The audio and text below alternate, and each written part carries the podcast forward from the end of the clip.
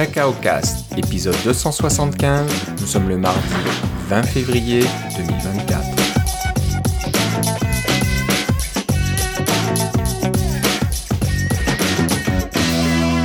Bonjour et bienvenue dans ce nouvel épisode de Cacao Cast. Comme d'habitude, Philippe Casgrain est avec moi. Comment ça va, Philippe? Ah, ça va très bien maintenant que l'hiver est vraiment revenu, Philippe. Avec la petite neige qui est tombée, là, ça, on, on va avoir notre semaine d'hiver, ça va bien. Ouais, alors, je sais pas si ça va durer, j'ai peur que ça se radoucisse bientôt, mais bon, on en profite tant qu'on peut. Euh, Ouais. oui, on est, on est un peu bizarre, nous, on veut de l'hiver ici. euh, Ben, j'aime ça avoir des saisons, euh, avoir une petite délimitation Ouais. entre les affaires, là, parce que quand, euh, quand il, fait, il fait froid, mais qu'il n'y a pas de neige, oui, on peut faire du patin, ça, ça va bien, mais à un moment donné, on- on- il n'y a plus beaucoup d'autres choses qu'on peut faire à l'extérieur, ça devient juste embêtant. Ouais, ouais. Bah, je suis allé faire du patin euh, hier. Oui, c'est ça, c'était lundi, le jour de la famille. Le jour de la famille en Ontario, oui, c'est ça. Voilà, bon. Et le canal rideau était ouvert? Es-tu allé sur le canal rideau? Et je suis allé sur le canal Rideau. Ben Donc, voilà. Il n'était pas ouvert en- dans sa totalité, juste une petite section de quelques kilomètres. Mais quand et même. la glace, c'était pas terrible. hein. Beaucoup de Ok. bosses et de trous, etc. Mais bon.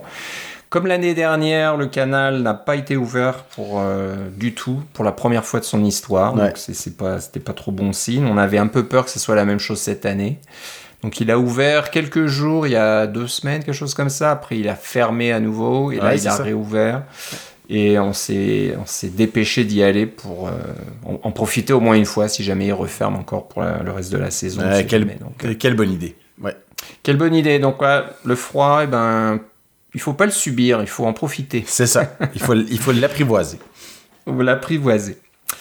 Euh, on va commencer par une petite anecdote. Bah, petite, elle aurait pu être euh, plus grosse là, mais euh, voilà, j'ai en, en préparant l'émission, donc je te parlais Philippe, en disant que j'avais fait l'expérimentation de la détection de crash de l'iPhone, et tu me demandais que j'es- hein, que j'avais pas fait ça de, de façon voulue, hein, que j'ai pas Scientifique. simulé un scientifique euh, cracher ma voiture dans un mur pour voir ce que, ce que ça fait, etc. Euh, non, donc c'est passé euh, bah, dimanche. Ma fille est partie faire du ski avec des copines. Elles sont parties en voiture avec une voiture de la copine, pas, pas ma voiture, donc un peu de chance à ce niveau-là. Et en, en début d'après-midi, je suis à la maison tranquille avec ma femme, et puis tout d'un coup, je reçois un message. Alors, euh, je vais essayer de le lire tout de suite. Donc un message de ma fille qui me dit euh, un crash a été détecté. euh, ma fille, je ne veux pas la nommer là, mais a appelé les services d'urgence euh, à, à partir de, cette, de cet endroit approximatif. Et si vous recevez ce message, c'est parce que ma fille euh, m'a dans sa liste de contacts d'urgence. Ouais, ouais. Donc c'est dit, on regarde la carte, on voit que c'est quasiment en face du parking de la station de ski. Ouais. Alors au début on se dit, tiens, ah, elle a dû faire tomber son téléphone dans, dans le parking, quelque chose comme ça, elle a perdu. Euh, on attend un petit peu, on était un petit peu étonné. Ça aurait été plus loin sur la route, là on se serait inquiété tout de suite, mais comme c'était relativement proche du parking, on s'est dit bon bah ça m'étonnerait qu'il y ait un accident juste devant le parking. Puis bon, quand même, on commence à se dire, euh, ok, on va essayer de l'appeler. Elle répond pas. Bon, c'est peut-être normal. hein, Si le téléphone est tombé dans le parking, elle peut pas répondre, c'est sûr. On obtient les numéros de ses amis, on les appelle à leur tour, elles ne répondent pas non plus. Et c'est là où on a commencé un peu à s'inquiéter en se disant, euh, ok, c'est peut-être pas trop normal tout ça. Ensuite, on appelle la station pour essayer de se dire, bon, peut-être que s'il s'est passé quelque chose, euh, la station sera peut-être au courant, on peut aller voir. Bien sûr, euh, en fin de semaine, les stations ne répondent pas beaucoup, donc on n'a pas réussi à avoir quelqu'un. Donc là, j'en étais au stage de, ok, comment appeler les, les secours ou l'urgence du Québec en appelant de l'Ontario. Donc euh, ici, le numéro d'urgence, c'est le 911. Si j'appelle le 911 de l'Ontario, je vais tomber sur les services ontariens, j'imagine, Ouais. de- des urgences. Est-ce qu'ils vont pouvoir me connecter au service québécois? Parce qu'elle était au Québec, bien sûr, de l'autre côté de la rivière. Donc chercher, est-ce que je peux avoir des numéros locaux, des pompiers euh, de la région, etc. Donc voilà, j'étais en train de chercher tout ça et heureusement, euh, à ce moment-là, notre fille nous appelle. euh, en pleurs parce qu'elle était pas mal choquée. Il y a vraiment eu un accident, donc c'était pas le téléphone qui était tombé dans le parking, c'était vraiment la voiture conduite par la copine qui a perdu. euh, le- elle a perdu. La copine a perdu le contrôle. Il neigeait euh, dimanche, je sais pas si tu te souviens, mais il Ouais. neigeait pas mal. Elle a perdu le contrôle, fait un peu des zigzags, la voiture est partie dans le talus, euh, mais elle s'est quand même retournée. Donc euh, Oh, ils se sont ouais. retrouvés sur le toit, donc c'est pas rien quoi. Ah ouais. Heureusement, personne n'a été blessé. euh, Tout le monde, a tout pas le monde eu- était attaché, alors ça va, là. tout le monde était attaché. Donc voilà, si vous écoutez le, ce, ce podcast, attachez-vous dans la voiture, ça peut vous sauver la vie. C'est pas attaché, là, je pense que j'aurais peut-être pas la même histoire à raconter. Euh, mais elles ont eu très peur, bien sûr, parce Ouais. que euh, déjà d'aller en fossé, ça fait peur, puis de se retrouver sur le toit, ça fait encore plus peur. Donc, euh, Oui, je, me, Mais je me suis déjà retrouvé dans le fossé euh, avec une voiture. On peut, c'est difficile de conduire au Québec en hiver et de pas Ouais. éventuellement se retrouver dans le fossé au moins une fois dans sa vie. Mais de, de, de faire un capotage comme ça, ça c'est encore un peu plus sérieux, effectivement. Voilà, donc bon, elle nous a appelé, nous a rassuré que tout le monde allait bien, elles étaient bien sûr choquées, elles avaient eu peur, et Ouais. puis bon, on a été bien sûr les, les retrouver. Il y avait les pompiers, alors ce que je sais pas, hein, c'est que il y avait quand même pas mal de gens autour euh, qui ont été témoins de l'accident, Ah ouais, ils ont appelé le la station 911. de ski, ouais, c'est ça. C'est ça. Euh, une des personnes dans la voiture a appelé aussi le 911, mais j'ai l'impression que si le téléphone dit vrai, le téléphone a appelé 911 tout seul, Hmm. appelé les, les services d'urgence. Ça, le- ça le dit, hein, que, que ma fille a appelé les services d'urgence. Donc je pense que le téléphone était le premier à appeler. Qu'est-ce que le téléphone dit au service d'urgence? J'en ai aucune idée. Est-ce que ça envoie un message préenregistré euh, disant euh, un tel, euh, on a détecté un crash à tel endroit, euh, à telle personne, etc. Ouais. Ça, c'est un truc peut-être à regarder. Mais voilà, juste pour vous dire que ça marche. Ouais. Donc, si vous avez un iPhone, euh, assurez-vous que vos contacts d'urgence soient à jour. Donc, Et je pense euh, que voilà. ça, la détection de crash, c'est le iPhone 14 et 15, hein, si je me trompe pas. Ouais, donc ma fille a un iPhone 14. C'est ça. Euh, ouais, je pense que ça existait peut-être pas avant. Donc, c'est pas, c'est pas un gadget, ça fonctionne, ça peut sauver des vies parce que là, ils étaient dans un endroit où il y avait du monde, mais ça aurait pu être dans la petite route de campagne, Ouais. euh, dans une tempête de neige, euh, et personne vous voit, personne voit que vous êtes dans le fossé parce que vous êtes peut-être en en contrebas, etc. D'avoir le téléphone qui, qui appelle les, les secours euh, automatiquement, je pense que ça peut être très très utile. Donc voilà, ça clôt un petit peu l'anecdote entre guillemets. On Ben, s'en on, serait on est bien content, passé. on est content Ouais. que tout le monde soit, soit- Une voiture, c'est juste de la tôle, hein. C'est pas. C'est ça, c'est ça. C'est pas, pas important, ça se remplace. Ouais, c'est ce qu'on a dit, c'est ce qu'on essayait de dire à la, la pauvre jeune fille parce que la pauvre, elle était mortifiée. Ben, c'est sûr. elle conduisait, elle se sentait très responsable et tout ça. Puis on lui a dit, mais ça arrive, euh, les routes, par, quand, quand il Ouais. neige comme ça, les petites routes, là, faut être très très prudent. Et même quand on est très prudent, euh, ça peut glisser quand même. Donc Ouais. euh, voilà, ça peut arriver. Je suis bien content que tout, tout soit bien terminé, puis que les choses soient revenues dans l'ordre. Mais voilà, je pense que c'est un peu une bonne... euh, quand j'ai une bonne, c'est une expérience pour ces jeunes filles là de, de voir que les choses peuvent virer du mauvais côté très rapidement. Donc euh, Là, c'est ce littéralement. c'est littéralement. Donc il faut euh, rester prudent, être euh, attentif au volant, etc. oui, parce que la, technologie, c'est bien beau, mais il peut être un endroit où il n'y a pas de signal cellulaire non plus, alors t'es pas plus Aussi, ouais, aussi, aussi. Donc voilà. Donc voilà, je voulais quand même en parler. Ça fonctionne. Donc si vous avez un iPhone 14 ou un iPhone 15, ça devrait fonctionner. Vérifiez que vos, euh, votre- vos contacts d'urgence soient à jour. Et ben si vous avez, vous avez un iPhone un peu plus ancien, ben voilà, c'est quelque chose à garder en tête que voilà, si vous mettez à jour votre iPhone, vous aurez ce genre de fonctionnalités euh, qui viendront avec. Euh, au niveau des, euh, des fonctionnalités d'urgence aussi, une qui existe même depuis très longtemps sur les iPhones, c'est l'accès à la fiche de santé. Euh, et je crois que moi j'avais un voisin qui était ambulancier et tous les ambulanciers savent comment euh, pas, pas déverrouiller le téléphone, mais avoir accès aux infos santé sur le téléphone, quel que soit le modèle. Là, ils, ils sont entraînés pour euh, vérifier les différents modèles et euh, extraire l'information de santé quand elle est disponible pour savoir, par exemple, des trucs comme votre groupe sanguin puis des choses comme ça ou des différentes conditions médicales qui peuvent être expliquées, que vous pouvez détailler dans votre fiche santé et le mettre disponible. Euh, sans avoir besoin de déverrouiller votre téléphone pour un, premier répondant. Donc, c'est une caractéristique qui existe depuis un certain temps.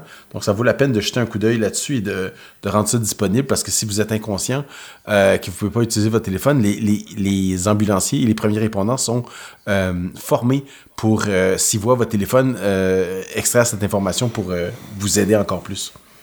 Ouais, c'est ça. Donc, à ne pas, à pas oublier. C'est quelque chose à faire, ça peut être euh, vraiment important. Aussi, savoir comment déclencher un petit peu un appel de secours. Donc, euh, je crois que c'est trois fois sur le bouton euh, de on-off, là, rapidement. Donc, si vous avez besoin d'aide ou voilà, vous voulez que le téléphone fasse un appel d'urgence pour vous, c'est quelque chose à, à connaître et et à montrer aussi à votre famille, à vos enfants. Ça peut servir, on ne sait jamais. Une chose qui est bien, c'est que même si vous avez un téléphone qui n'a pas de carte SIM, euh, par exemple, vous avez peut-être un iPhone que vous avez, qui n'a pas de service ou qui a juste du Wi-Fi, que vous prêtez à un enfant ou des choses comme ça, ces téléphones-là sans carte SIM peuvent quand même appeler les services d'urgence.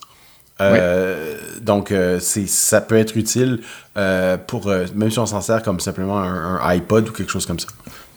Exactement. Donc, euh, c'est une très bonne euh, remarque. Si vous avez un iPhone, euh, un vieil iPhone qui traîne et voilà, vous avez des enfants qui vont faire du vélo ou qui sont un petit peu éloignés de vous, là, c'est peut-être intéressant d'avoir. Faut pas qu'il soit trop vieux, là, parce que si. Ouais, c'est sûr. il y aura pas. il pourra même pas se connecter au réseau. Les, les, iPhones qui ont encore en 3G.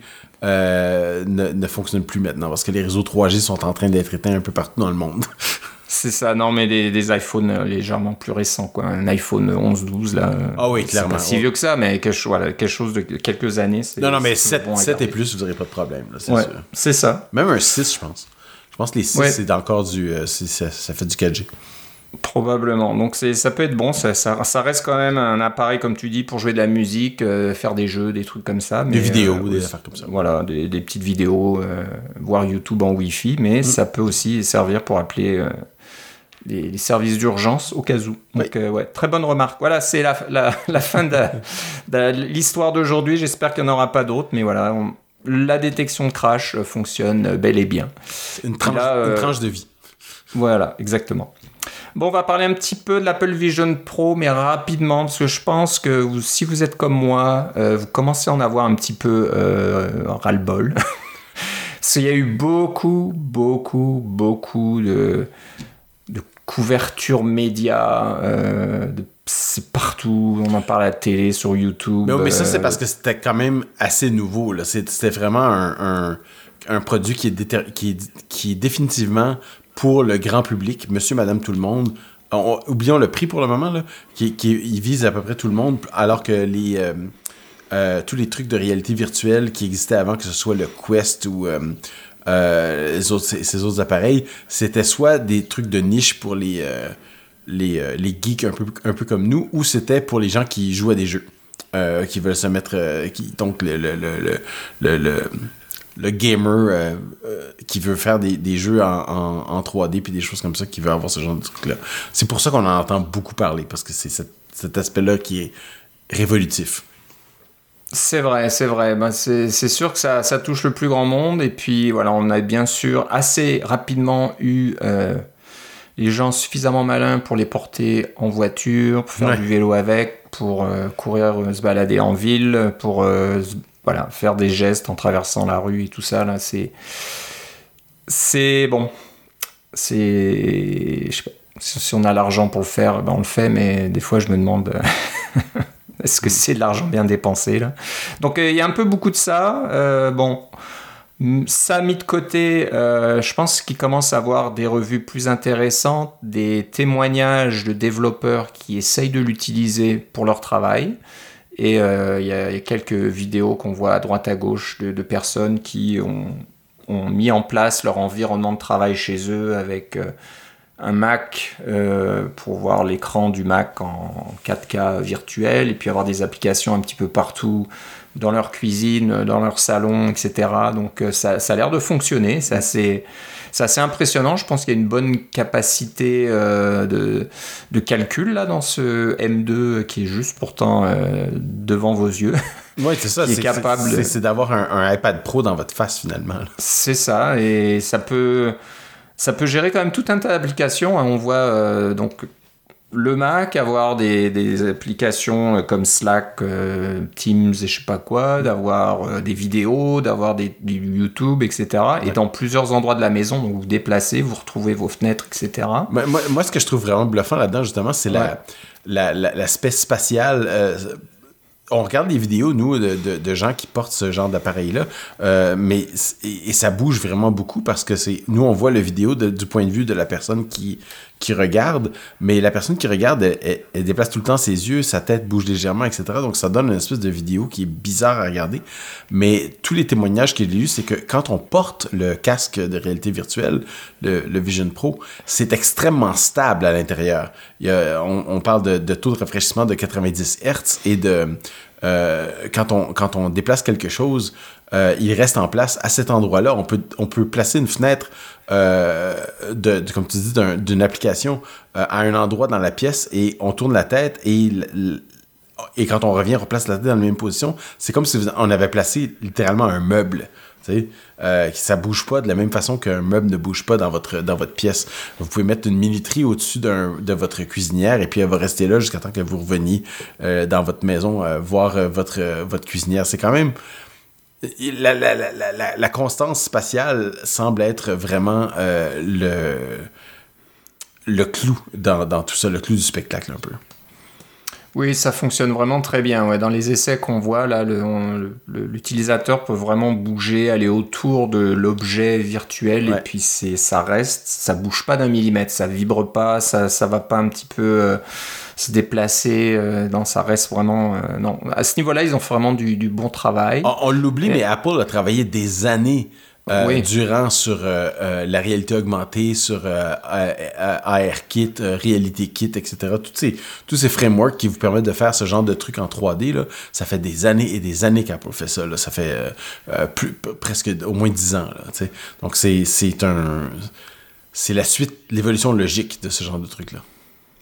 Et puis, c'est quelque chose qu'on a expérimenté avec un iPhone ou un iPad, là, d'aller par exemple sur le site d'Apple et puis de voir leur dernier Mac euh, en 3D. Ouais. Et, on- et pareil, on peut le placer sur son bureau, puis aller tout autour et il ne bouge pas, il reste vraiment euh, sur place. Donc, euh, Et on le voit sur tous les angles, ça, c'est ça ça. fonctionne. ouais. Mhm. Ouais.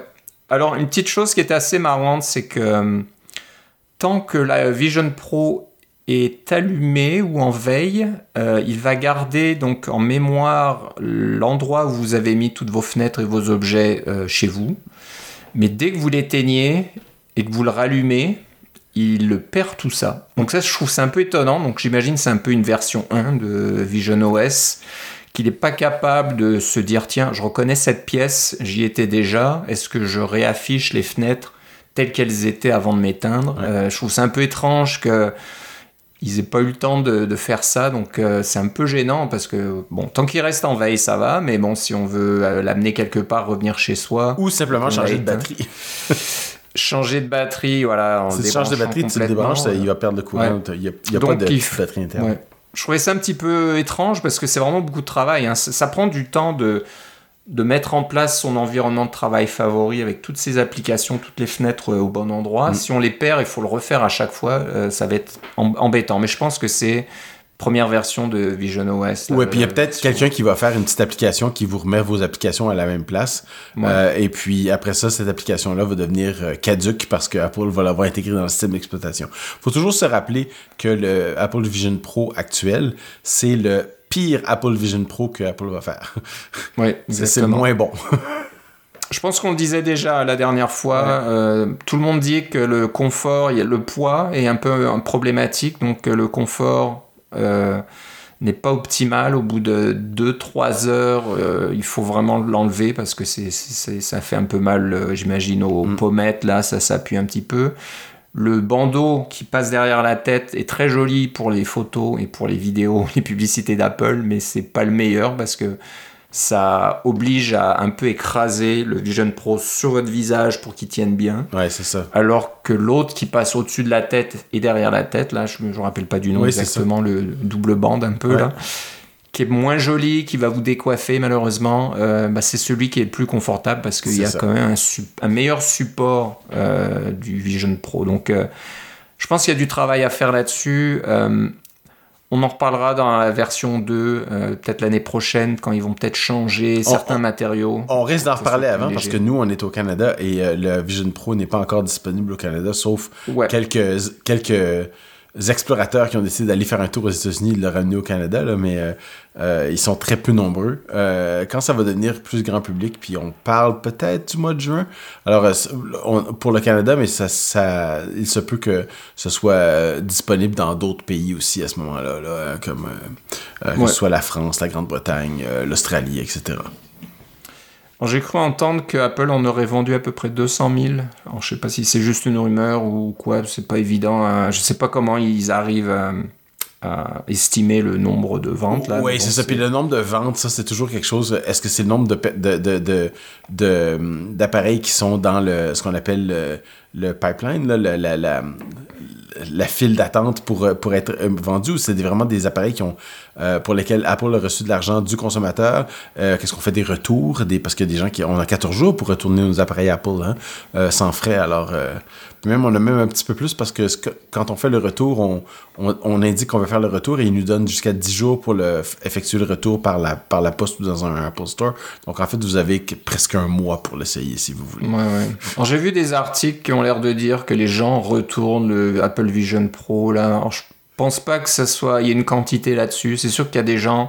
Il va toujours en avoir. Mais ça, c'est bon pour les gens qui veulent en acheter un euh, reconditionné. Quand tu vas avoir un, Apple Vision Pro reconditionné, ça, ça, peut devenir intéressant. On peut sauver quelques, quelques centaines de dollars qui, sur ce genre de ça, ça, ça, va être intéressant. Donc, ouais, j'imagine qu'il y a des gens qui, bien sûr, veulent acheter le, la dernière nouveauté, etc., mais qui n'en ont pas vraiment besoin. C'est un peu un gadget. Euh, bon une fois qu'on a joué un peu avec pendant une semaine ou deux, bon, peut-être que l'effet de surprise, euh, l'effet de nouveauté passe un petit peu, puis on se dit, bon, bah finalement, j'en ai pas trop besoin. Donc c'est peut-être ce qui se passe, mais j'espère que, voilà, comme tu dis, dans le, euh, le Refurbish Store, là, la boutique euh, des objets reconditionnés, on en trouvera pour un petit peu moins cher. Donc voilà.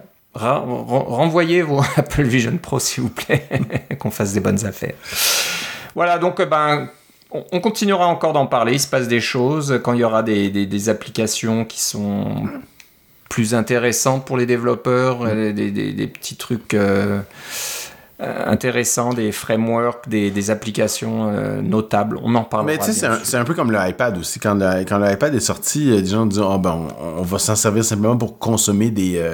des des médias et des choses comme ça, mais finalement, un iPad, on en fait beaucoup plus avec les gens qui dessinent, les gens qui stockent leurs informations, de, euh, ils prennent des notes là-dessus. Il y en a des gens qui s'en servent comme un ordinateur portable parce que ça, la batterie dure extrêmement longtemps et puis on peut, avec un petit clavier qui va avec, euh, on peut quand même taper assez bien. Il y a plein de choses qu'on peut faire avec un iPad qu'on n'aurait pas pensé quand on a vu l'iPad version 1. oui. On, va sûrement. C'est une nouvelle frontière, ça s'en vient. Euh, il y a tout le, il y a tout le, le poids d'Apple derrière tout ça. Euh, rappelez-vous que la, montre euh, Apple Watch est un peu partout maintenant. C'est pas le même prix, on s'entend là, mais ça est un peu partout. Mais la première version de la montre, c'était pas la meilleure non plus. Alors c'est un peu le même principe. C'est ça. Donc euh, on, l'a dit la dernière fois aussi. Je pense qu'Apple a, a, posé un jalon, montre le chemin et il y a toujours le avant et le après. Donc avant, c'est un peu le Far West. Tout le monde peut dire moi, moi j'ai déjà fait ça. Puis une fois qu'Apple a sorti OK, ça c'est un peu l'appareil de référence. C'est vrai, il coûte cher, mais il, montre qu'est-ce qu'on peut faire euh, si l'argent n'est pas trop euh, en question, on va dire. Mm. Et c'est sûr que ça met un peu les concurrents mal à l'aise, comme Mark Zuckerberg qui a tout de suite fait une vidéo en disant oh, bah, finalement, euh, le Quest 3, il est aussi bien, voire mieux, il coûte 7 fois moins cher, etc. C'est vrai dans certains cas bien précis, mais c'est faux dans d'autres euh, conditions. Euh, voilà, c'est pas la même qualité. C'est pas, juste ça, c'est que c'est littéralement d'avoir un, quelque chose qui vous permet de faire du. Euh, quelque chose d'un peu plus général que de juste jouer à certains jeux ou des choses comme ça. C'est plus flexible, disons. de la même façon qu'un iPad est plus flexible qu'une liseuse, par exemple. Euh, une liseuse électronique ou un, Kindle ou, ou Kobo, etc. C'est ça.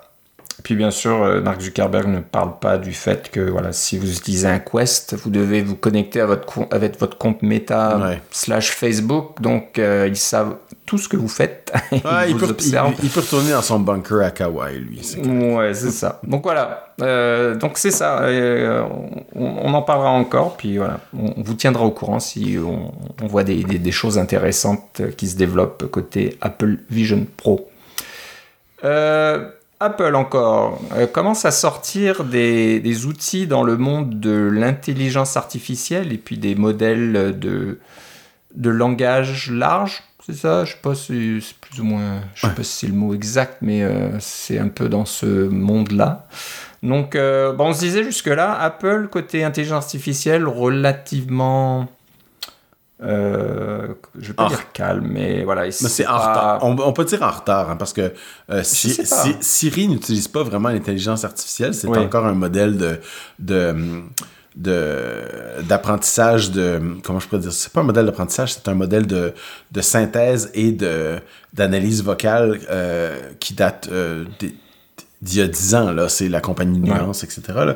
Euh, c'est pas un modèle d'intelligence artificielle dans le dans- de la façon dont on l'entend aujourd'hui là, comme euh, les chats GPT etc là comme donc ils sont un peu en retard dans ce niveau là Ils sont un peu en retard, on va dire, voilà, pour leurs produits euh, phares comme Siri. Mm. Là, ça, c'est sûr que c'est un problème et je pense qu'ils travaillent fort là-dessus pour rattraper ce retard. Ouais. Mais je pense qu'ils sont là depuis un certain temps avec euh, les, les, les réseaux de neurones et puis l'apprentissage machine, parce qu'on en parle depuis un certain Ouais, ouais, temps. il, y a, il y en a beaucoup. Il y a des frameworks qui s'appellent Core ML qui vous permettent de faire ce genre de ça. trucs-là.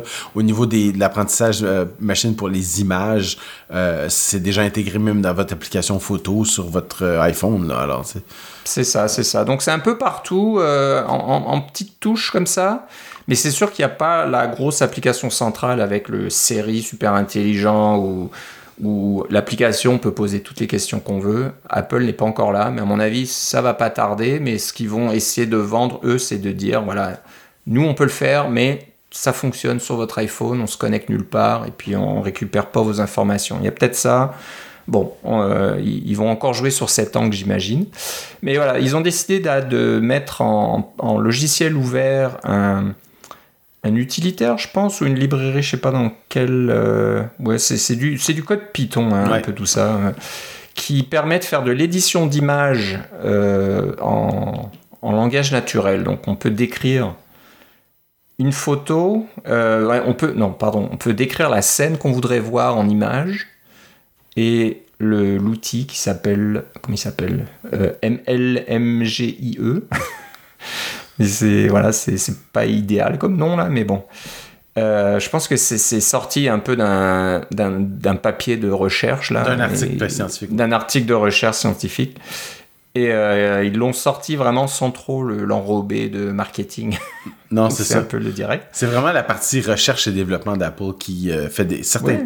qui fait certains trucs en public. Pas tout, là, mais euh, Ouais, c'est étonnant un petit peu, mais bon, j'imagine ils ont trouvé quelque chose qui marche bien. Puis voilà, ils veulent montrer un petit peu que voilà, ils travaillent dessus, ils sont pas complètement à la rue et puis ils font rien. Écoute, j'ai l'impression que la WWDC cette année, ça- il va y avoir une grosse partie qui va être euh, euh, euh, qui va adresser les- toutes les questions d'intelligence artificielle. C'est, clair que l'intelligence artificielle, comme on l'entend aujourd'hui, les chats GPT et euh, euh, Google Bard, etc., là, ce genre de- d'apprentissage sur des, euh, des téraoctets de données, là, euh, je suis pas convaincu que c'est euh, une une bonne chose tout ça mais ça c'est une autre discussion le fait est que c'est toujours ça existe c'est là qui là aujourd'hui et euh, Apple doit euh, essayer de faire les choses un peu mieux puis euh, embarquer dans le train un peu là C'est ça. Donc cet utilitaire, ce qu'il a de particulier, c'est qu'il marche à partir d'une image de départ. Vous donnez une description qui dit comment modifier cette image et ça va vous donner une image finale. Donc ça donne un peu un exemple de d'une petite cabine là euh, derrière les sapins et puis vous lui dites ben mettez euh, on veut que ça soit plus euh, luxueux avec plein de fenêtres plein de chambres etc et ça va modifier l'image de départ et ça va vous donner une grosse maison à partir de la petite cabane. Vous aurez une grosse maison. Donc c'est un peu le côté original par rapport à tous les autres hein, parce que ça existe déjà depuis un certain temps tous ces sites qui vous permettent de, de générer une des image. images à partir de l'intelligence artificielle oui de, à partir d'une description, mais là, c'est à partir d'une image, vous ajoutez une description, ça vous donne une autre image. Donc, euh, je pense que voilà, il y, a un petit peu de, nouveauté de ce côté-là. Euh, donc, c'est intéressant de voir qu'Apple euh, bah, rend ça public. Vous pouvez installer les, le code vous-même. Donc, c'est pas mal, comme je disais, de Python. de, vous allez installer des choses avec PIP, puis exécuter du code Python, et puis ça va fonctionner. Donc, Intéressant, si vous allez sur le compte GitHub d'Apple, eh ben, cherchez le projet ML d'union MGIE pour voir un petit peu euh, à quoi ça ressemble, euh, comment c'est codé. Euh, je vois qu'il y a même un petit notebook Jupyter attaché, donc vous pouvez exécuter un petit peu du code et puis voir comment ça fonctionne. Donc si ça vous c'est vraiment votre truc, vous voulez voir comment le modèle fonctionne, euh, comment on, donne des tokens au, modèle de langage large. Oui, euh, ces petits fichiers Jupyter-là, c'est un peu comme des playgrounds pour Python, là, c'est la même chose. C'est un peu ça, c'est un peu ça. Mais voilà, ça, ça, vous montre du code un peu plus, légèrement plus bas niveau, là, c'est pas juste, voilà, un, petit prompt avec, vous tapez le texte et puis c'est tout, là, ça vous montre un petit peu comment exécuter ce code-là. Donc euh, intéressant de voir que bah, Apple veut faire des... veut bouger dans, dans le domaine là. C'est pas pour rien qu'il commence à sortir ces choses-là, je pense. Et comme tu le dis, WWDC 2024, à mon avis, euh, préparez-vous, il y en aura beaucoup plus de choses comme ça. Ouais. Euh, on va passer à un autre langage d'Apple, j'en avais pas entendu parler. On a un, auditeur qui nous a envoyé un petit euh, message sur Mastodon, nous disait tiens, euh, ça serait intéressant de voir ce que vous en pensez du langage PKL. Alors c'est vrai que j'ai vu ça. Pickle, euh, je me suis dit qu'est-ce que c'est Pickle Jamais entendu parler. Peut-être que c'est là depuis un certain temps. ben, ils ont, annoncé ça. Non, ça s'est sorti au début du mois de février. Ouais, ouais, donc peut-être que c'était. Euh, ça existait peut-être un peu avant en interne, j'imagine. Ils ouais, depuis un certain temps et ils se sont dit, bah tiens, pourquoi pas le, le, le rendre public. Alors ce qui est marrant, c'est que bah, ils ont fait un site qui s'appelle pkl-lang.org. Donc c'est pas sur GitHub, par exemple, sous le compte d'Apple, etc. Ils ont carrément fait euh, un site euh, indépendant qui explique euh, ce que fait Pickle. Alors, Philippe, est-ce que tu sais ce que ça fait, Pickle Oui, c'est ça. Alors, euh, c'est un vrai langage de programmation qui vous permet de, euh, de créer des. Qui, qui, est spécifiquement conçu pour créer des fichiers de configuration. Alors, qu'est-ce que c'est les fichiers de configuration? Ce sont généralement des fichiers statiques en JSON ou en YAML, là, cet autre type de, de, de présentation de de fichiers statiques, si on veut, euh, qui vous permet de configurer euh, différentes affaires. Par exemple, vous avez juste à penser euh, à un, fichier Swift dans un fichier package.swift. c'est une forme de fichier de configuration, sauf que celui-là est écrit en Swift, qui est déjà un langage de programmation. Quand je parle de langage de programmation, je veux dire quelque chose dans lequel on peut faire, il y a des variables, on peut faire des boucles, on peut faire des euh, des, euh, des, trucs conditionnels, etc. Là. pas juste un, un, un, euh, langage, c'est quelque chose de, dynamique. alors que les, les, fichiers de configuration sont généralement, on, on, va répéter des structures, on va, oui, il peut y avoir des liens d'une partie à l'autre, mais ça reste que le, c'est pas, c'est pas quelque chose qui vous permet de faire quelque chose qui est, qui se modifie. alors que Pickle vous permet de faire des choses qui sont modifiables et configurables le but, c'est de créer ces fichiers statiques de configuration dont vous avez besoin éventuellement, que ce soit pour votre, je sais pas moi, votre système d'intégration continue avec euh, CircleCI, ça va créer un fichier euh, circleci.yml. Euh, vous avez besoin d'un plist un fichier plist qui détermine quels sont les différentes achats intégrés de votre application. ben ça, c'est écrit en, format plist. Ben ça, c'est un fichier de configuration aussi. vous avez peut-être un fichier JSON qui décrit euh, comment votre interface d'application est, euh, implémentée, où sont les boutons, quelle couleur ils ont, etc. Tous ces fichiers, ce genre de fichiers-là, vous pouvez les faire bien sûr à la main, mais euh, souvent, il y a très peu de validation à l'intérieur de ces fichiers-là. Donc, on les édite et on modifie un fichier et peut-être qu'on le modifie de façon à ce que le fichier devienne illisible ou le fichier devienne impossible à, ouvrir par le programme, des choses comme ça, pour qu'il puisse plus le lire. ça peut être intéressant de dire, ben, au lieu de créer ce long fichier qui va répéter la même information cinq ou six fois, pourquoi qu'on se fait pas un petit programme qui va générer le fichier et on va mettre l'information juste une fois? C'est un peu le but de euh, Pickle, euh, de pouvoir décrire de façon succincte et euh, sans se répéter les différentes étapes d'un fichier de configuration. Donc, vous mettez ça en plus simple et l'idée, c'est que vous stockez le fichier pickle dans votre euh, système de contrôle des versions parce que c'est du code. Et au moment de générer votre configuration, vous exécutez le code pickle, ça génère votre fichier de configuration et euh, voilà, vous pouvez continuer. Euh, c'est vraiment conçu pour les développeurs. Je pense pas qu'ils ont une version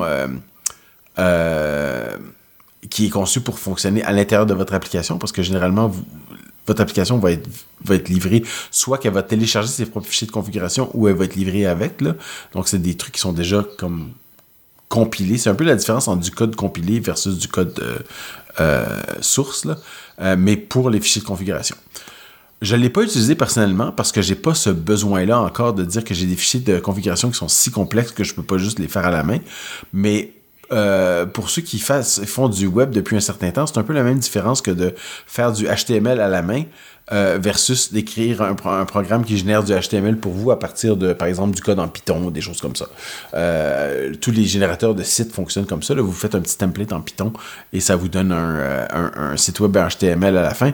Mais ça, c'est la même chose, mais pour les fichiers de configuration dont vous avez probablement besoin si vous êtes plus qu'un développeur qui reste à l'intérieur d'Excode et qui fait tout à l'intérieur d'Excode.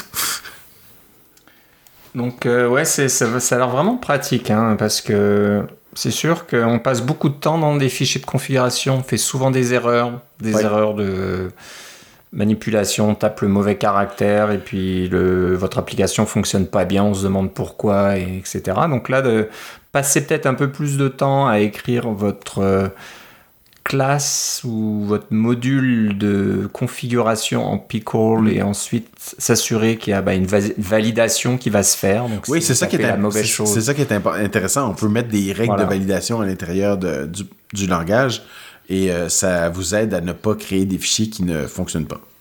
C'est ça. Vous pouvez gérer plusieurs environnements. Donc, si vous avez des configurations en développement, en assurance qualité, production, ben, vous pouvez euh, gérer ça aussi. Ça va vous générer le fichier de configuration qui correspond à l'environnement que vous choisissez. Donc, euh, c'est pas mal de choses. On peut, je vois, euh, intégrer des variables d'environnement. Donc, voilà, si vous avez des, des, mots de passe ou des choses comme ça qui viennent d'ailleurs, vous pouvez les intégrer. Donc, euh, puis ça fonctionne, comme tu le dis, en, ça va générer plusieurs formats comme le YAML, JSON, XML. Euh, ça fonctionne avec plusieurs langages aussi. Donc, euh, je, sais, je pense qu'on peut écrire d'une application Pickle en plusieurs langages. si je comprends bien, je suis pas sûr, mais en Java, en, Swift, pas encore tout là, mais ouais, en Swift aussi. Donc non, c'est vraiment bien avancé. Alors, c'est sûr qu'une compagnie comme Apple a des applications bien plus grosses avec des fichiers de configuration énormes, éventuellement, probablement. Donc, eux, ils n'utilisent pas, probablement pas Xcode directement avec les projets Xcode directement pour compiler leurs trucs là. Non, non. C'est ça, c'est ça. Donc c'est tout fait par des, des, étapes de, de compilateur, de, de, générer donc les fichiers de configuration euh, dynamiquement. Si votre application est assez grosse que vous devez utiliser des trucs comme Bazel pour compiler, là, euh, Pickle, c'est quelque chose que vous voulez regarder. voilà, voilà. Donc, euh, on remercie Julien d'avoir euh, partagé l'information. Parce que moi, personnellement, j'avais pas entendu parler de ça. Donc, euh, très intéressant. Donc, encore une fois, si vous allez sur le site pkl-lang.org, vous trouverez tout un petit blog qui explique comment ça fonctionne. Ouais, les tenants et aboutissants.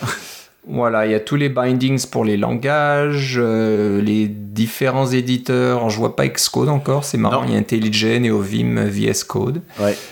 Euh, et il y a un lien GitHub. Alors si on le clique, Ah bah ça va. Vous irez sur GitHub. Donc il est sur GitHub sur le compte Apple et le projet s'appelle PKL Pickle. Et là il y a tout, tout le code euh, et puis une introduction, installation, référence. Mais, c'est mieux d'aller sur le site principal parce que vous allez avoir plus de documentation sur comment ça marche et pourquoi. ouais, probablement. Voilà, donc euh, bonne petite trouvaille, euh, très intéressant. Comme tu le dis, peut-être pas pour tous les projets. Là. Si vous avez un petit projet avec un tout petit fichier de configuration avec trois lignes dedans, c'est peut-être pas la peine d'avoir Pickle. Mais si vous avez quelque chose de plus gros là, il y a des fois des applications qui utilisent énormément des fichiers de configuration, donc euh, qui sont qui font partie, on va dire, la logique de l'application. Par exemple, quand vous avez, euh, je sais pas moi, une application qui qui génère des formulaires sur iPad ou des choses comme ça, c'est souvent par des fichiers de configuration interposés. Et là, ça peut être intéressant d'avoir euh, Pickle dans ce genre d'application. Swift Flag, prochain. Alors là, c'est assez avancé peut-être celui-là? c'est assez. Bah, je sais pas, pas tout le monde va, va l'utiliser. Mais le site euh, Swift Flag, c'est flags.swiftythemes.com. Ouais. Euh, alors, c'est quoi les drapeaux de Swift euh, ben, Qu'est-ce que ça peut bien raconter C'est-à-dire que dépendamment de la version de Swift que vous utilisez, puis la version de Swift, souvent ça va avec la version d'Xcode parce que je pense que Swift 5.9 est avec Xcode, euh, Xcode 15.2. Et puis avant ça, tu avais Swift 5.8. Swift 5.7, je crois, est avec Xcode 14. Euh, mais bref, chaque version de Swift a euh, une fonctionnalité de base, bien sûr, qui est fonctionnalité qui est documentée, voici les et quand vous passez de Swift 5.6 à 5.7, vous gagnez un certain nombre de fonctionnalités. Mais ce que vous savez peut-être pas, c'est que dans la version que vous utilisez en ce moment, disons euh, Swift 5.8 ou 5.9 avec le Xcode 15.1 ou 15.2, oui, il y a de la fonctionnalité qui est exposée directement dans le langage. Euh, tout est disponible. Par exemple, vous faites, euh, euh, vous utilisez les fonctionnalités async await, c'est là depuis Swift 6, 5.6, pardon, des choses comme ça.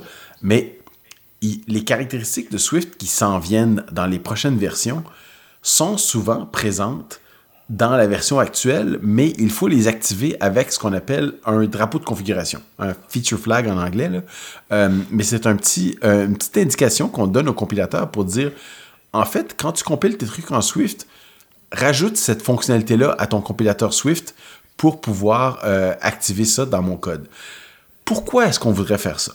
Il y a plusieurs raisons. La première, c'est qu'on veut tester des trucs qui s'en viennent dans la prochaine version de Swift sans avoir à installer la prochaine version de Swift, parce que c'est sûr que euh, quand la version de Swift est compilée et qu'elle est intégrée à Xcode, vous avez juste à, installer Xcode sur votre machine euh, et euh, tout fonctionne. moi, j'ai un, MacBook Pro ici et j'ai Xcode, Xcode 15.0, 15.1 15.2. Vous pouvez avoir plusieurs versions d'Xcode en même temps, c'est pas un problème, qui ont chacun leur version de Swift intégrée.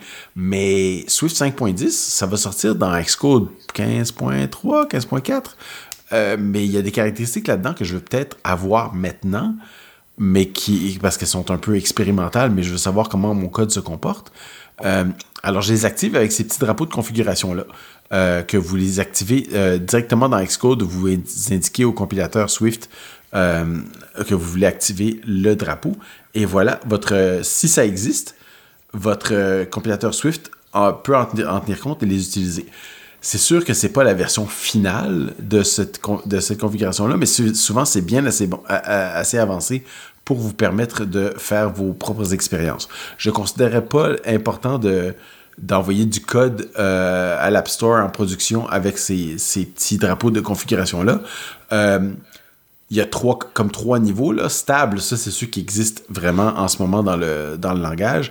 Expérimental, probablement que vous pouvez envoyer ça en production aussi. C'est assez avancé. Et euh, ensuite, il y a à venir. Ceux-là, c'est vraiment plus pour essayer. Euh, je le, je le, mettrai pas dans votre, dans votre programme en, en production. C'est vraiment plus pour tester localement qu'est-ce qui se passe.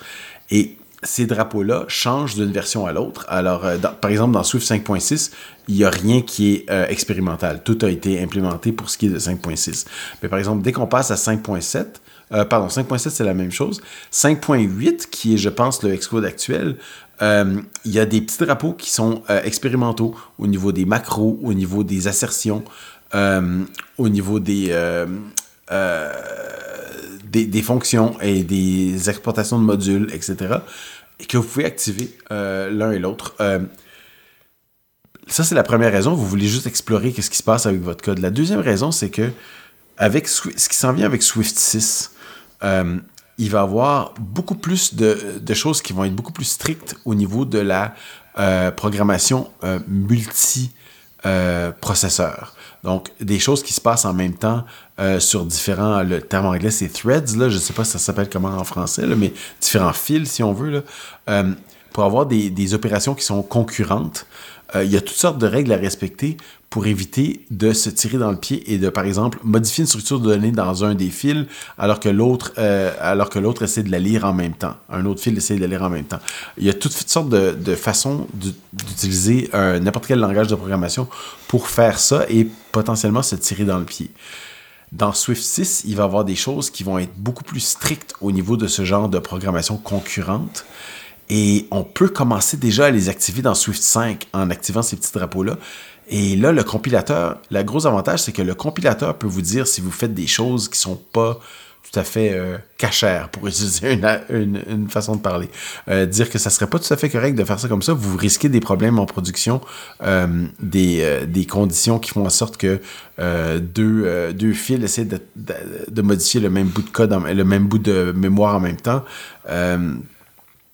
vous pouvez vous commencer à vous prémunir à ça dès maintenant.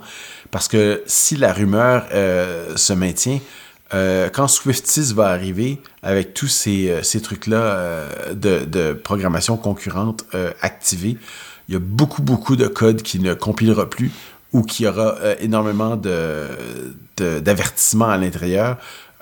probablement pour le meilleur, parce que ça veut dire que votre code n'est pas nécessairement sécuritaire aujourd'hui, mais ça va être beaucoup de travail. Donc, ça peut être très intéressant de préactiver certaines de ces caractéristiques-là dans votre Swift actuel pour commencer à faire les modifications qui s'imposent à votre code pour qu'il puisse bien compiler avec Swift 6. Ok, merci de l'explication détaillée.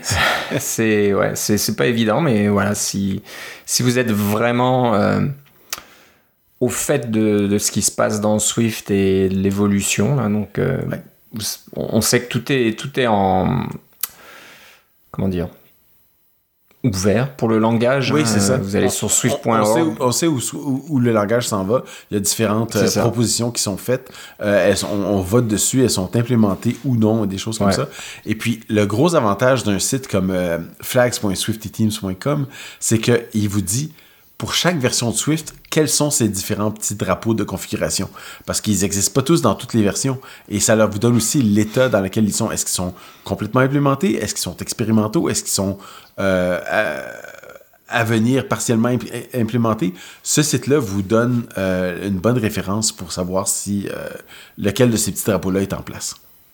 Voilà.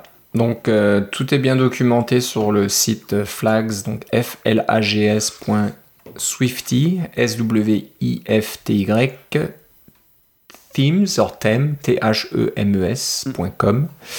Donc euh, voilà, ça part de la version Swift 5.7, 5.8, 5.9 et la 5.10 qui est actuellement en bêta. Et voilà, pour chacun de ces petits drapeaux, euh, ça vous dit euh, comment les utiliser dans votre fichier package.swift et ça vous donne le lien sur les fameuses propositions. Donc euh, là, vous débarquez sur swift.org et puis euh, ça vous donnera le lien sur euh, la, la, proposition avec toute la documentation. C'est assez impressionnant. Là, toutes ces propositions sont très très documentées avec tout un tas d'exemples de syntaxe et propositions de syntaxe et etc etc etc. Donc voilà. Si vous êtes vraiment au top du top là, de, Swift et que vous utilisez des fonctionnalités euh, dernier cri, on va dire, euh, qui sortent de, de l'ordinaire, c'est le, voilà, le, fichier flags, le, pardon, le site Swifty Flags, c'est vraiment à euh, consulter. Ça peut être vraiment très important pour vous. Mm.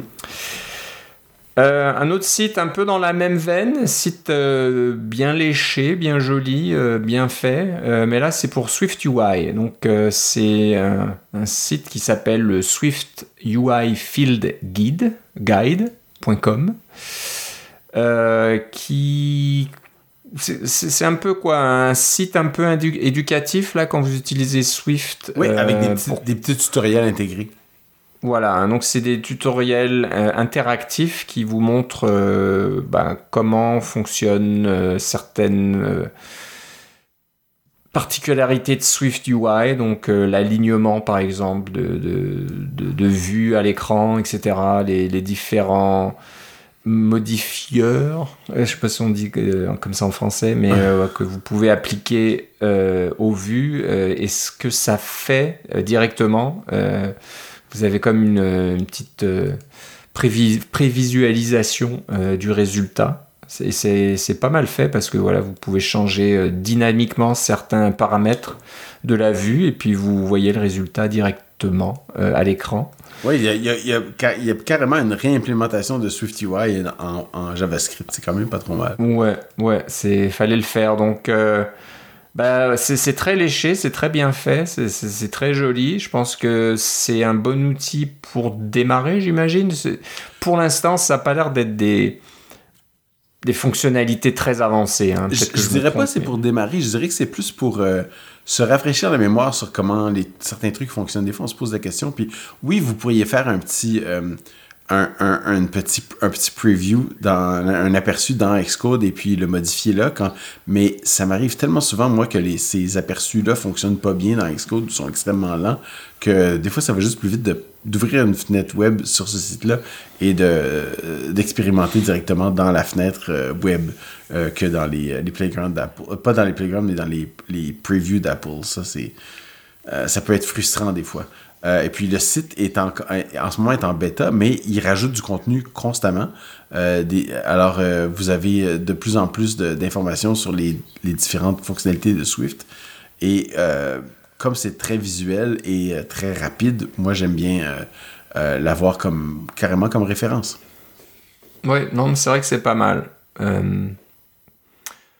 c'est comme tu le dis, au lieu de se casser la tête, essayer de lire les documentations, etc. Des fois, c'est plus facile d'aller sur un site visuel et puis de, de modifier euh, de façon interactive euh, certaines, certains paramètres et puis de voir euh, voilà, ce que ça donne. Et puis, vous pouvez le l'implémenter dans votre application. Je suis certain qu'il y a des auditeurs qui, euh, comme moi, se rappellent de, de Interface Builder et comment c'était révolutionnaire cet aspect-là d'Interface Builder, de, dire on va prendre les différentes composantes et les euh, que ce soit des boutons, des vues, des, euh, des contrôles de, avec des euh, des barres de défilement, etc., euh, des contrôles qui contiennent du texte, euh, et de juste les faire glisser sur un canevas qui est en fait la fenêtre, et puis de mettre des, des liens de distance entre eux, comment on peut faire ça, tout ça de façon visuelle, c'était vraiment bien.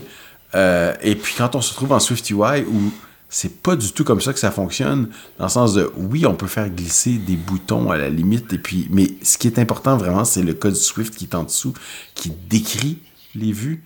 Euh, on est dans un nouveau monde ici. C'est plus un monde visuel, ça revient à un monde de, ça revient un monde de code avec ses propres règles.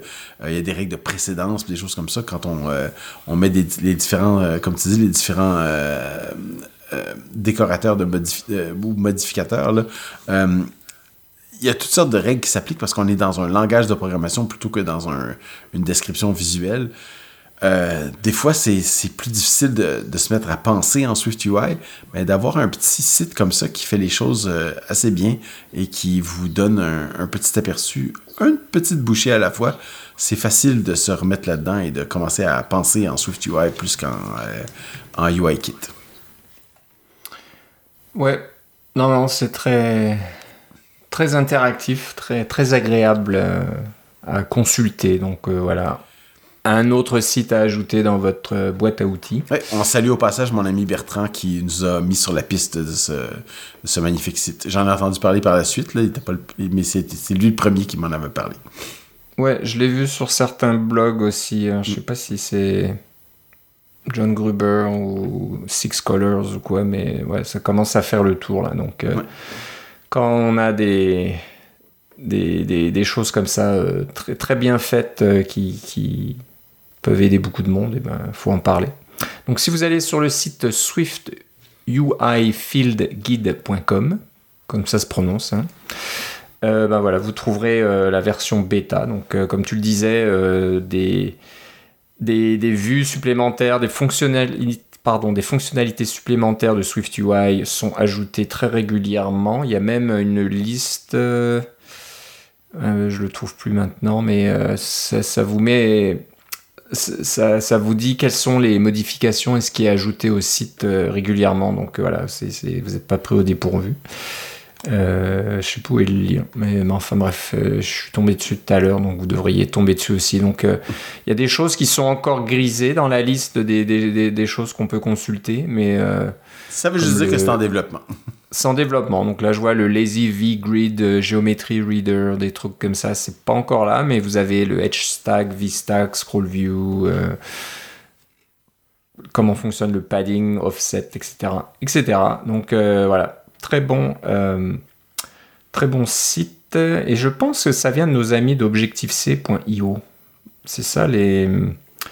On, a, ah, on, a, dû en parler. Hein. C'est les gars qui font ce fameux podcast où euh, sur SwiftUI, là, des, des gars bien pointus. Je vois Eidoff, E-I-D-H-O-F. Ah oui, c'est ça, c'est de...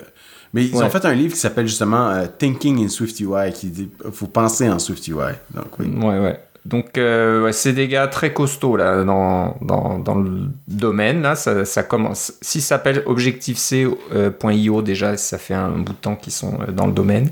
Ouais. Mais voilà, si vous voulez vraiment maîtriser Swift, SwiftUI, c'est le genre de, de, site et de personnes à écouter. Et puis voilà, ils continuent dans, sur, la lancée en, publiant ce site pour, euh, pour aider les développeurs. Donc euh, on les salue, c'est une très bonne idée. Euh, alors pendant que tu parlais, j'étais essayé de trouver quel épisode? On a parlé d'un certain sujet. Je pense que je l'ai trouvé, c'était l'épisode 248, il y a quasiment un an. Qu'est-ce que je dis? Deux ans? Deux ans, jour pour jour. Le, le temps passe vite. Ce qu'on va parler de littérature. Oui.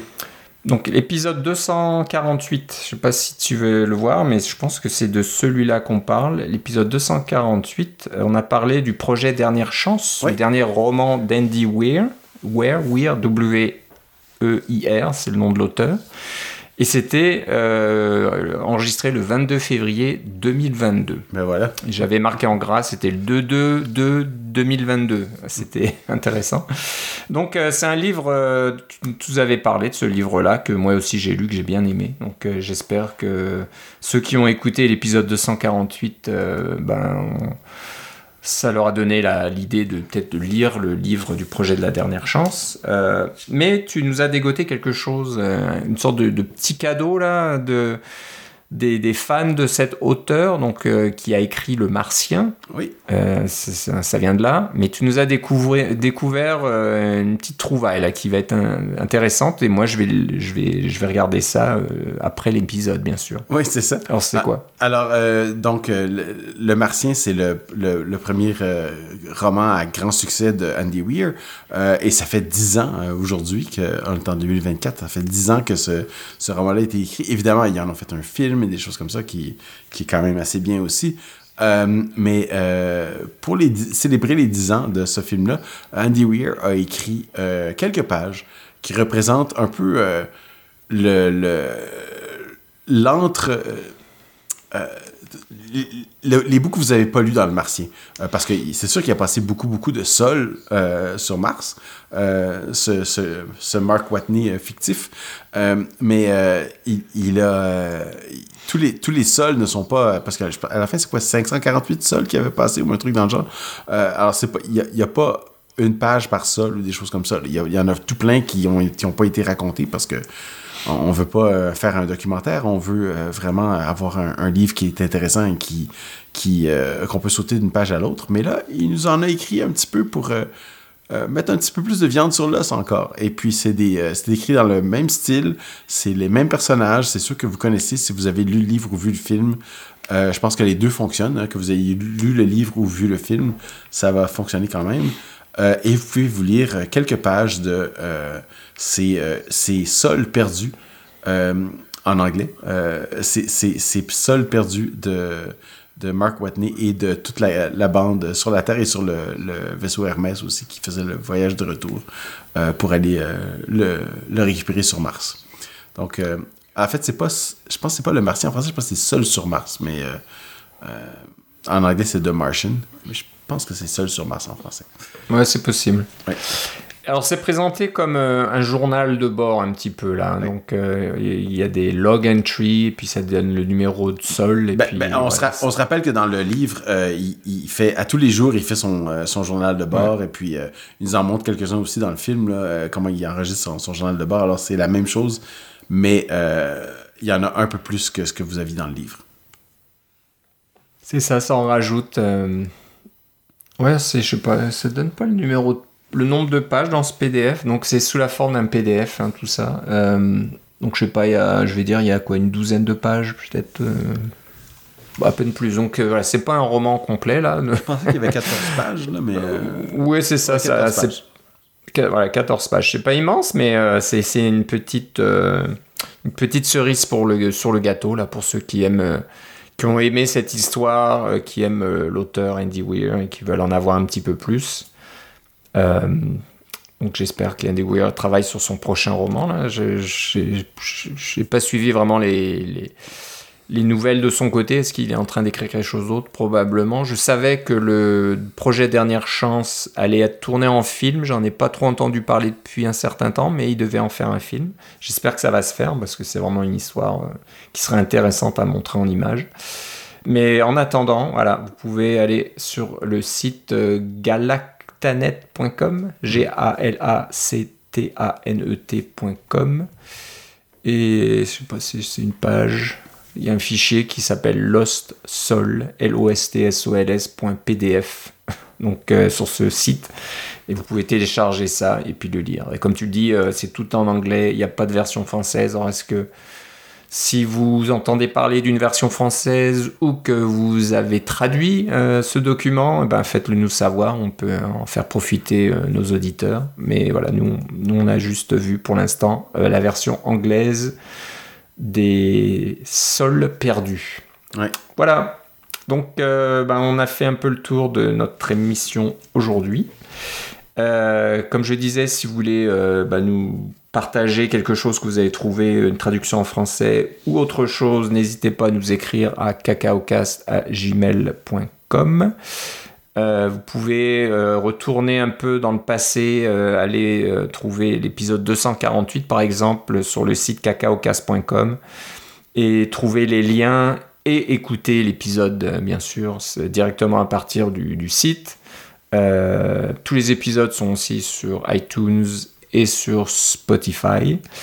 donc pouvez nous écouter là. Euh, j'ai entendu parler d'un bug sur l'application euh, podcast aujourd'hui. J'espère que je vais peut-être vérifier pour voir que ça nous a pas impacté, mais apparemment on pouvait pas écouter les derniers épisodes de tout un tas de podcasts. Euh, j'espère que c'est pas le cas pour nous. On verra bien. Et puis voilà. Donc si on, se disait en préparant l'émission qu'il y a des rumeurs qui commencent à devenir insistantes sur de nouveaux iPads. Et on, se disait en regardant le site macrumeur.com qui donne un petit peu un guide d'achat et puis qui vous dit quand acheter quelque chose et quand ne pas acheter un nouvel appareil euh, Apple en fonction de la dernière date de mise à jour. Donc là, on regarde les iPad Pro euh, n'ont pas changé depuis octobre 2022. Voilà. Donc euh, c'est sûr qu'ils vont changer très bientôt. Euh, les seules rumeurs que je vois pour l'instant c'est écran OLED et puis peut-être un iPad plus fin, moins épais. Ça on verra. J'imagine il y aura du M3 là-dedans probablement. Euh, imagine un, iPad très très fin mais en fait il y en a deux et puis ils sont sur des lunettes. Ah, c'est un peu ça. Quand, quand, on voit ce qu'on peut faire maintenant euh, dans, dans, un format minuscule, on peut se dire que voilà, pourquoi pas le faire avec euh, l'iPad. Donc voilà, si vous êtes... J'ai lu quelque part que dans le Vision Pro, les, un pixel là, à peu près la taille d'un globule rouge. Là. C'est hallucinant la densité. Ouais, ouais, c'est vraiment fou. C'est vraiment fou. Ouais. Euh, donc voilà, si vous êtes sur le marché pour un iPad, on vous conseille d'attendre un petit peu. Parce Ouais. que je pense que ça devrait pas tarder là. Printemps, mars, quelque part au mois de mars, peut-être début avril au grand maximum. Je pense que les choses vont commencer à, débarquer. Là. Il y aura du, nouveau, donc on en parlera bien sûr euh, dans l'émission euh, si quelque chose est annoncé. Euh, Philippe, si on va avoir de tes nouvelles, où doit-on aller? Ça va être sur mastodon.social, Philippe C. Et pour le podcast, vous pouvez aller sur euh, mastodon.world et c'est CacaoCast, euh, comme d'habitude. Bon, ben voilà, on a fait le tour. Je te remercie Philippe. Moi aussi, Philippe. On se reparle une prochaine fois. Salut.